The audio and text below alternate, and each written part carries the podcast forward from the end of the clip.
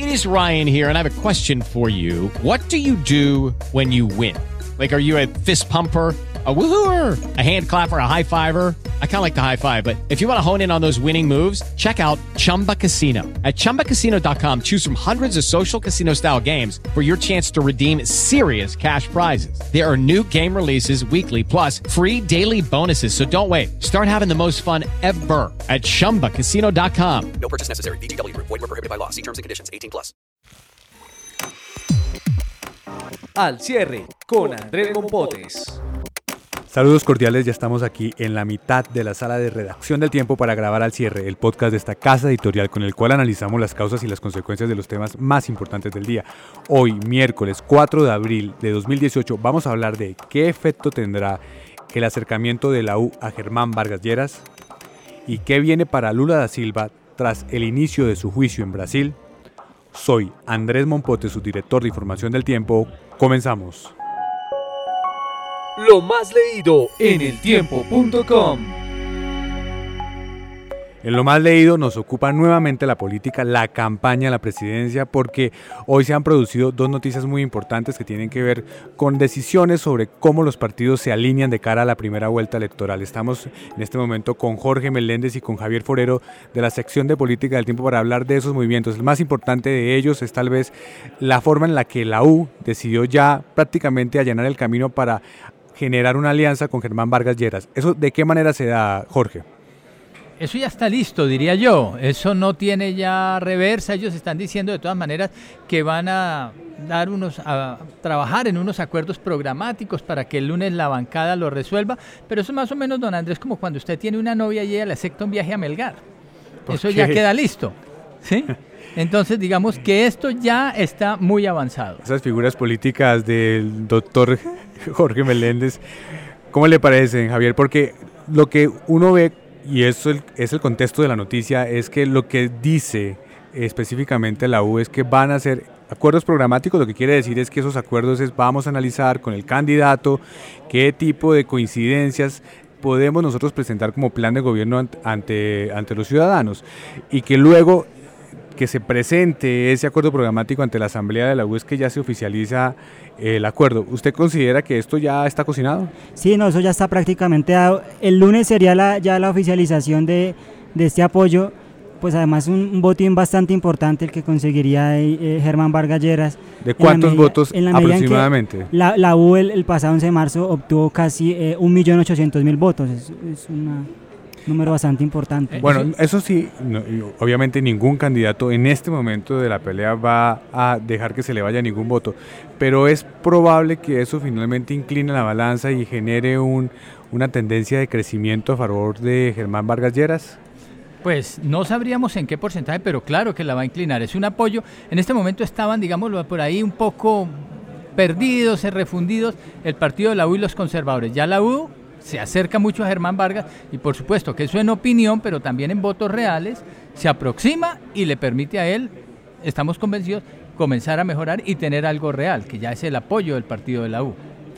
Y el otro hecho de este día es que finalmente los liberales decidieron que no van a ir a una alianza con Fajardo. Esa decisión, ¿qué impacto tiene, Javier? Andrés, digamos, la, decisión que toma el Partido Liberal básicamente es que van eh, con su candidato presidencial que es Humberto de la Calle.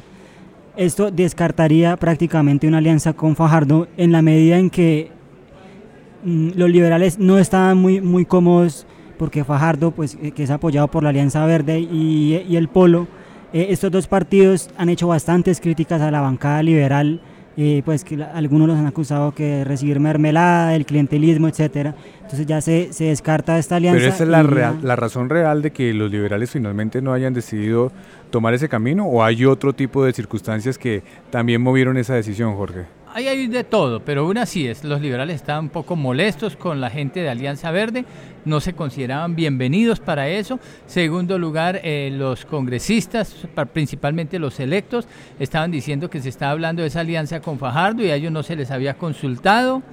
Y también está la parte jurídica, que eso parece que no va a tener solución, que no tiene remedio, y por eso ya acuerdan que se van de lleno a la campaña. Entonces el, expresidente Gaviria cortó por lo sano y ya decidamos esto, nos vamos con los que iniciamos y terminamos de medirnos en, el 27 de mayo. Sí, señor, ya se van disparados para la primera vuelta así y eso creemos nosotros ya también pone fin al tema de una eventual alianza con Fajardo. Entonces quedaría ya Humberto Y de la eso pone Calle- fin, y esta es realmente la pregunta de fondo, pone fin a la tercería de centro que se había planteado. Es decir, la opción de centro en medio de la polarización es menos viable hoy por, por hoy con esa decisión. Pues desde el punto de vista contable diría que sí, porque las cuentas hoy están un poco enredadas. Bueno, pero yo le pregunto entonces por qué vimos en una encuesta reciente un mejor desempeño de Fajardo en relación con ese mismo encuestador en una medición anterior. Eh, las encuestas obedecen a momentos, pero digamos que aquí hay unos hechos también son puntuales y también han salido otras encuestas en las que precisamente a Sergio Fajardo no le está yendo tan bien y de todas maneras a la segunda vuelta pasan dos. Y como están las cosas hoy, eso está un poco enredada la posibilidad de que la gente de centro alcance. Hay- yo diría que ya hay unos candidatos definidos, pero por supuesto que esto se puede mover. Habrá que ver también en la próxima encuesta que se haga qué tanto impacta el tema del partido de la U en esa alianza a la que llegue eventualmente con Vargas Bueno, Lleras. queda claro entonces, liberales ya por su lado, o sea que Fajardo se va también por su lado. Queda claro que la U va a terminar al final el lunes diciendo nos vamos con Germán Vargas Lleras. ¿Qué pasa con los conservadores? Los conservadores aún están bastante divididos. eh, eh, la, digamos, los que se van con, con Iván Duque, hay una mayor inclinación a seguirse por Iván Duque en la medida en que el Partido Conservador incluso ya hizo parte de, la coalición de gobierno cuando, cuando el expresidente Uribe estuvo en el mandato. Pero aún son bastantes los que están eh, con Vargas Lleras, no, no hay una decisión en este ¿Qué momento. define esa decisión entonces? ¿Qué- ¿Qué hará que los conservadores se vayan en bloque o se vayan cada uno según su propia decisión buscando qué candidato le parece mejor? Eso está un poquito enredado porque incluso el presidente de los hermanos Godos, el senador Hernán Andrade, está diciendo que no se descarta la posibilidad de que se convoque a una convención nacional, que sea la convención del partido la que resuelva. Pero en última lo que se trata aquí es de ir avanzando un poco en la medida en que se vaya acercando más la fecha de las presidenciales, pues, digámoslo así, en el buen sentido, el costo político de ellos se eleva y hace más viable una negociación, pues, a unos costos mejores para ellos, con mayores beneficios. Estaremos muy pendientes entonces de esas decisiones y de sus costos y de sus beneficios. Sí, señor. Jorge, Javier, muchas gracias. La clave de las noticias. En el tema clave nos vamos para Brasil porque hoy se inició el juicio en contra de Lula da Silva, el expresidente de ese país, y que recordemos ha estado envuelto en una gran polémica porque en medio de la decisión de la justicia de ese país de enjuiciarlo, también él tomó la determinación de convertirse o de manifestar su intención de ser candidato presidencial. Las encuestas lo señalan como un gran favorito. Creo que va, si me corrige en este instante, Eduardo Soto, editor internacional del tiempo que está con nosotros, va de primero en las encuestas. Va de primero en los sondeos electorales. sí. Bueno, el contexto es, Lula da Silva recibe en este momento la posibilidad de ser encarcelado. ¿Por qué, Eduardo? Pues Andrés, em, el expresidente Luis Ignacio Lula da Silva ya fue condenado en segunda instancia a 12 años de prisión por corrupción. Él presentó un recurso de habeas corpus para qué? Para que antes de utilizar los otros dos recursos que le quedan, eh, poder seguir en libertad. ¿Esto qué significa? Que estos recursos podrían demorarse muchísimo, lo que le daría a él la posibilidad de seguir en campaña presidencial y, ¿por qué no?, de ser presidente, tal cual lo dicen las encuestas, incluso con esta condena que no ha sido confirmada porque aún faltan dos recursos. Entonces, lo que hoy están haciendo los, los, eh, magistrados del Tribunal eh, Federal Supremo de Brasil es determinar si le reciben o no ese recurso de habeas corpus. Son 11 magistrados. Cinco habían anunciado su voto en contra de, de Lula, cinco habían anunciado su voto a favor y una magistrada llamada Rosa Weber estaba dubitativa. Ella iba a ser la que iba a inclinar la balanza. Pues resulta que hace pocos minutos Rosa Weber votó en contra del recurso a favor del, del expresidente Lula. ¿Esto qué significa?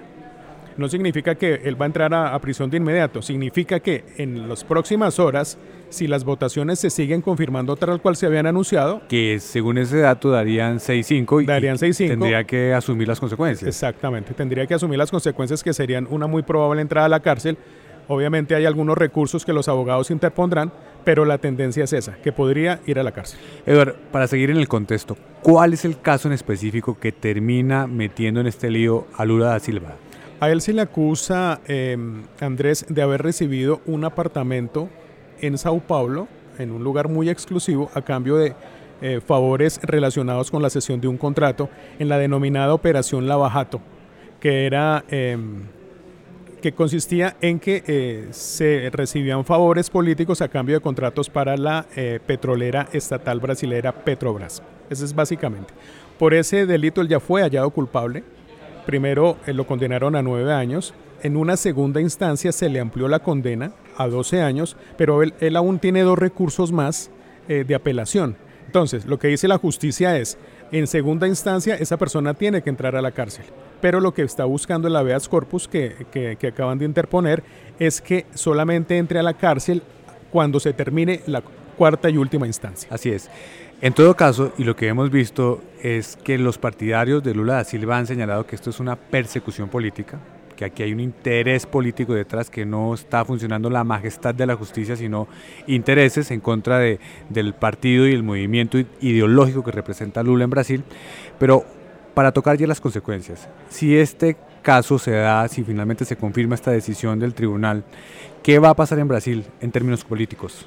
En términos políticos se teme que haya eh, unas muy masivas manifestaciones populares a favor del, del expresidente Luis Ignacio Lula da Silva.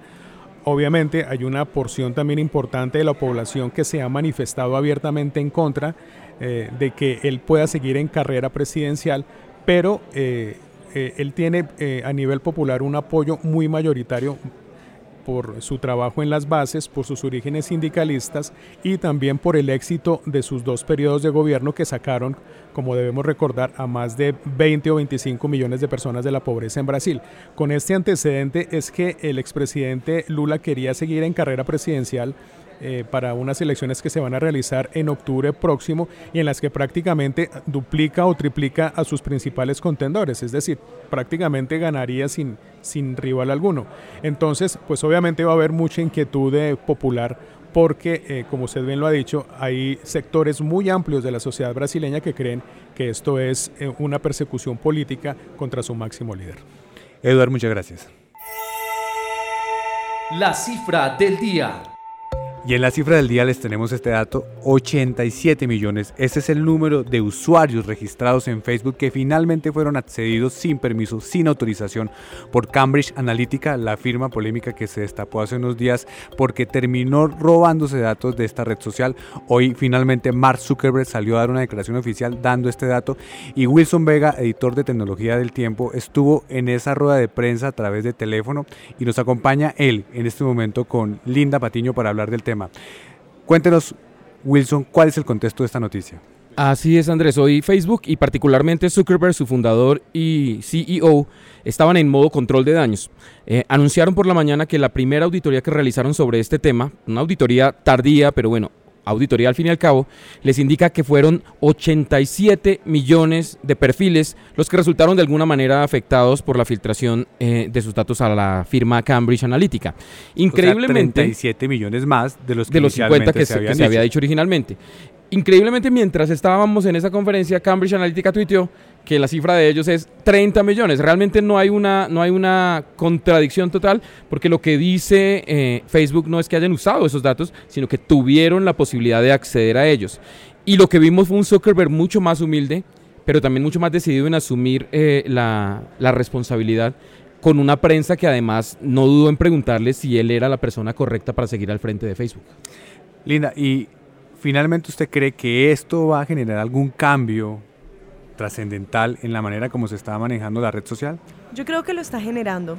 A nivel mundial, ahorita la, la, Unión Europea, precisamente dentro de un mes, va a regir una nueva legislación alrededor de la protección de datos personales. Y yo creo que realmente la Unión Europea, que ha sido eh, la legislación de mayor avanzada en estos temas, ha venido haciéndole un seguimiento al caso de Facebook, de Twitter, de Google, de cómo estas empresas manejan los datos personales de sus usuarios, específicamente por el tema de noticias falsas. Y creo que este escándalo de Cambridge Analytica lo cambió aún más. Igual, eh, ya sabemos que Mark Zuckerberg va a testificar ante el Congreso de Estados Unidos el próximo 11 de abril. Y yo creo que esos pasos precisamente están acercando a la red social, no solamente, como dijo Wilson, a asumir una cara diferente, sino también a que los mismos usuarios digan, oiga, ¿será que es bueno tener o no Facebook?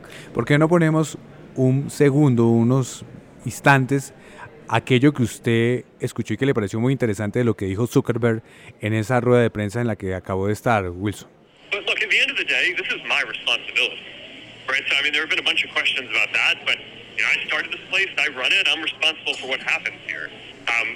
you know, the questions before, I still think that we're gonna, I'm to do the best job helping to run it going forward, but um, but I'm not looking to throw anyone else under the bus for um, for mistakes that that we've made here. En efecto, lo que aparece en ese momento eh, es un reconocimiento, veo yo, y me parece que por primera vez tal vez a eso se refería usted cuando hablaba de humildad, de una manera de decir yo soy responsable y yo tengo que asumir lo que está pasando. Sí, en realidad la llamada estuvo llena de frases como creo que podemos hacer un mejor trabajo explicando lo que hacemos. Eh, diciendo que jamás van a vender la información de, de sus usuarios, lo, lo, cual es cierto, pero tiene que matizarse.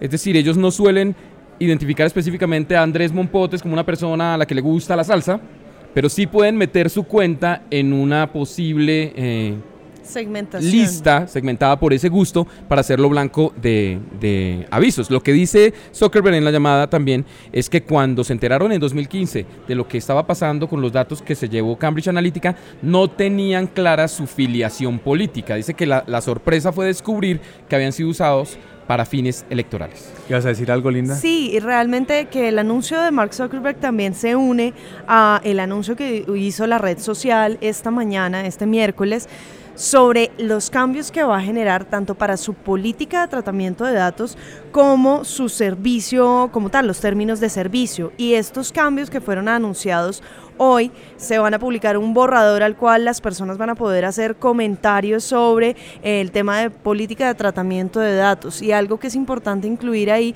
es que precisamente la intención de ellos, es decir, vamos a respetar la privacidad, los usuarios tienen derecho y una de las frases que eh, resalta allí es no estamos vendiendo la información de los usuarios. Muy interesante, Linda Wilson, muchas gracias. Lo que viene para su información.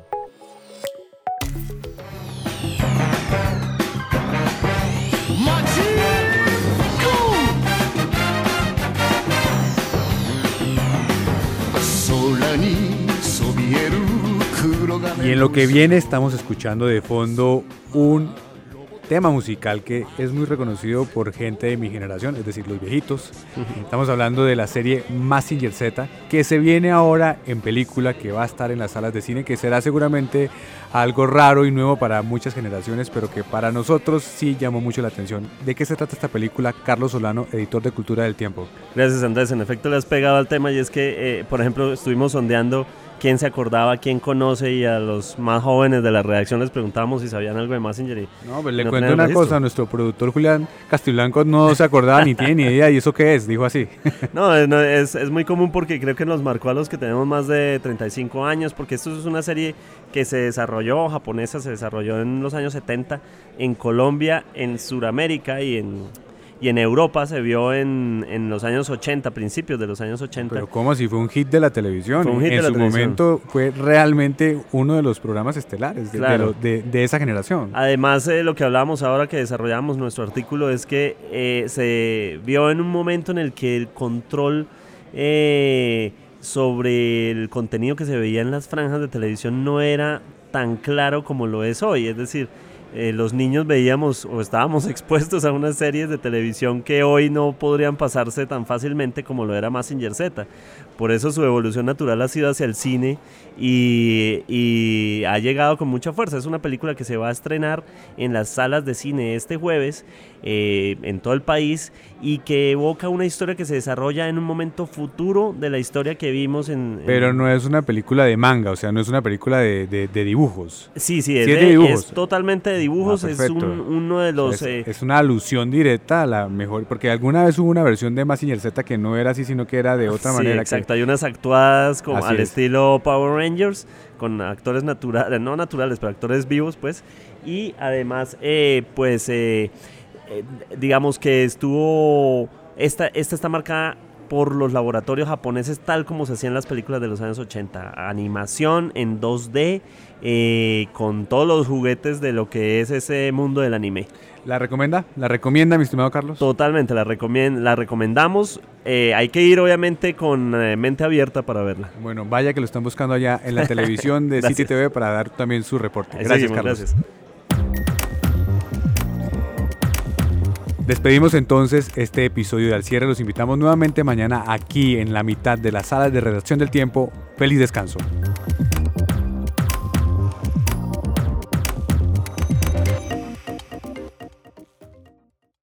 Guys, it is Ryan. I'm not sure if you know this about me, but I'm a bit of a fun fanatic when I can. I like to work, but I like fun too. It's a thing. And now the truth is out there. I can tell you about my favorite place to have fun Chumba Casino. They have hundreds of social casino style games to choose from, with new games released each week. You can play for free anytime, anywhere. And each day brings a new chance to collect daily bonuses. So join me in the fun. Sign up now at chumbacasino.com. No purchase necessary. Group. Void were prohibited by law. See terms and conditions. 18 plus.